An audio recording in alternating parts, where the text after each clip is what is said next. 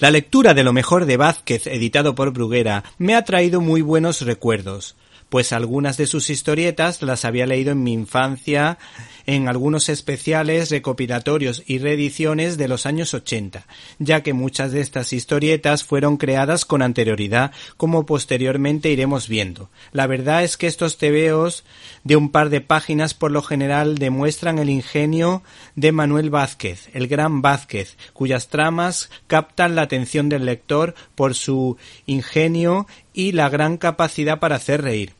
Su autor era capaz de contar una historia con sentido, planteamiento, nudo y desenlace con giros argumentales desternillantes. Estos personajes marcaron una época y desde luego nos parecen originales.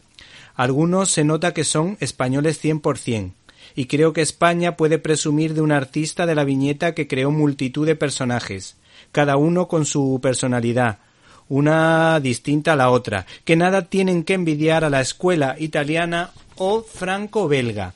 Este integral recoge las aventuras, por ejemplo, de Anacleto, agente secreto, que apareció por primera vez en 1964 en la revista Pulgarcito, siendo una parodia de las películas de James Bond. ¿Te está gustando este episodio? Hazte fan desde el botón apoyar del podcast de Nivos.